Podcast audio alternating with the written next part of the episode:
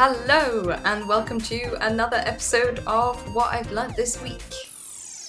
This week's episode is all about bisons. Yes, this week I learnt more about bisons because I always thought a bison and a buffalo were the same animal. And this week I learnt that that is completely wrong. I was misled because in America, most Americans call bisons American buffaloes.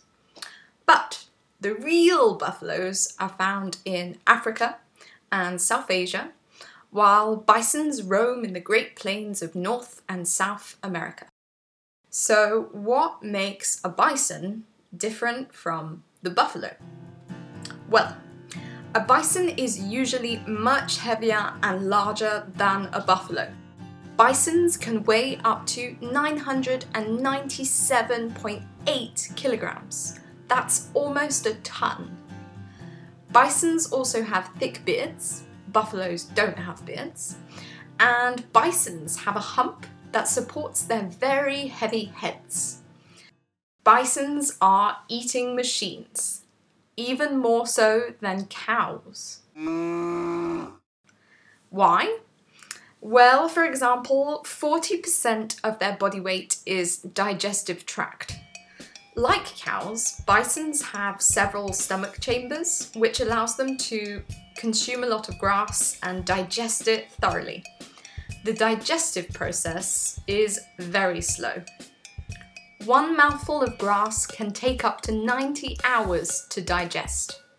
And yet, slow and steady wins the race because this slow digestion allows the bison to extract a third more nutrients from the grass than cows do.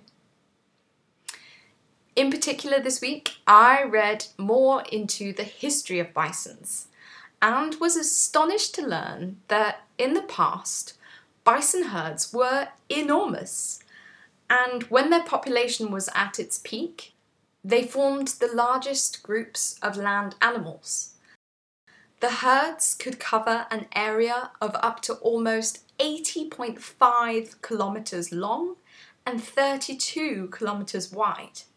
That's 50 miles long and 20 miles wide for those listeners using the imperial system. Unfortunately, the US wild bison population today is less than 1% of what it was in pre colonial times, hovering only at 20,000 animals. North America today is home to only five free ranging plain bison herds and eight wood bison herds. So, what caused this sudden drop in the bison population? Well, sadly, it's down to human hunting.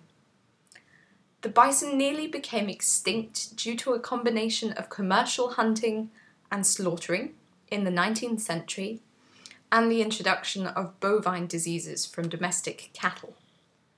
Historically, the slaughtering of bisons was triggered by the building of the railroad across the USA in the mid 19th century.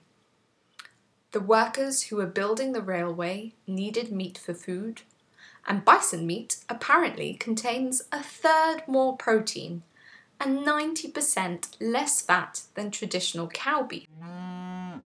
Also, bison were hunted to make leather boots, especially recommended by the British Army. On top of providing high quality meat and leather, the bison was slaughtered as a way of reducing the number of indigenous tribes living on the Great Plains. Indeed, many Native American tribes relied on bison as a food source. By eradicating the bison population, the US government sought to force these tribes to leave the Great Plains and force them into reservations. With a population over 60 million in the late 18th century, the species was down to a mere 541 animals by 1889. The bison and the indigenous tribes were preventing the conquest of the West By killing the bison, not only would the US government win the war against the indigenous tribes, but additionally, the vast expanses of land could be exploited to rear cattle.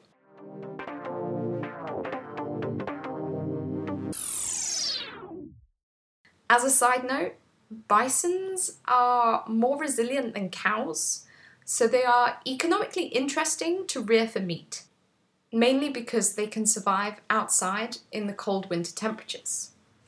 However, the bison remains quite hard to tame.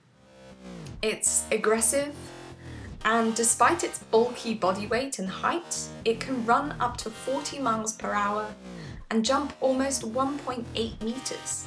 That's six feet. For bison to be reared for meat production, they would have to be domesticated. Now, domestication is a genetic process of changing an animal's behavior to become more docile through selective breeding. Therefore, you're potentially reducing the number of wild bison as you crossbreed them with more domesticated cattle. What do you think?